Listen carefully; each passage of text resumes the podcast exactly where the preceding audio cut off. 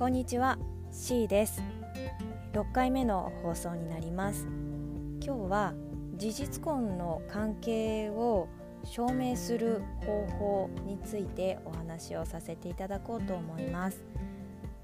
2回目の放送の時に事実婚ってどういうことなの？というお話をさせていただいたのですが、うんと、事実婚っていうのは2人の間で結婚している意識があるかどうかっていうところが最大のポイントになるので、えっと、法的にというかまあ書類上特に何かこう手続きがなかったとしても私たちは事実婚の関係であると思っていればそれは事実婚が成立していることになるんだそうです。なんですけど、と、どうしても書類上何かそれを証明する必要がある場面も出てくると思うのでそういった場合に証明ができるような方法について調べたことをお話しさせていただけたらなと思います。と私が調べた中では2つあるんですがまず1つ目に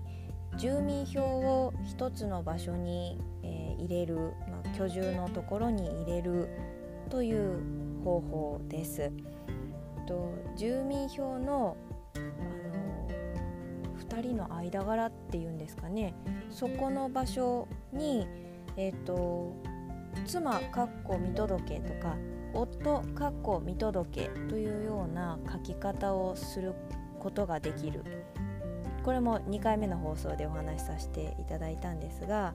そういうふうにしておくことで住民票上の間柄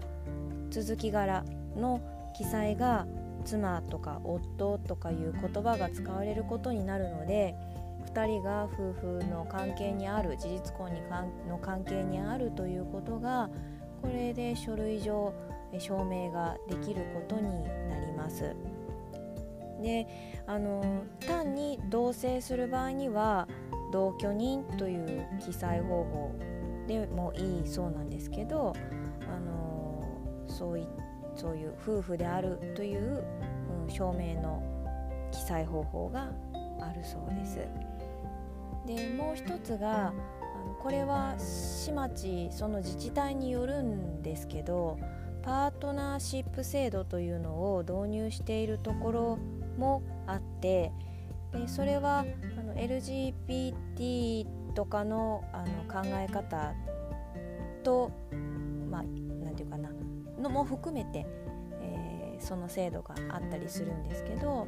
セクシャルマイノリティの方であるとかそれから事実婚の関係で、えー、夫婦関係を持とうと思っている方とかに対してこの2人はパートナーですよということを証明するような書類を出してくださるんだそうです。でえっ、とまあいろいろな自治体がその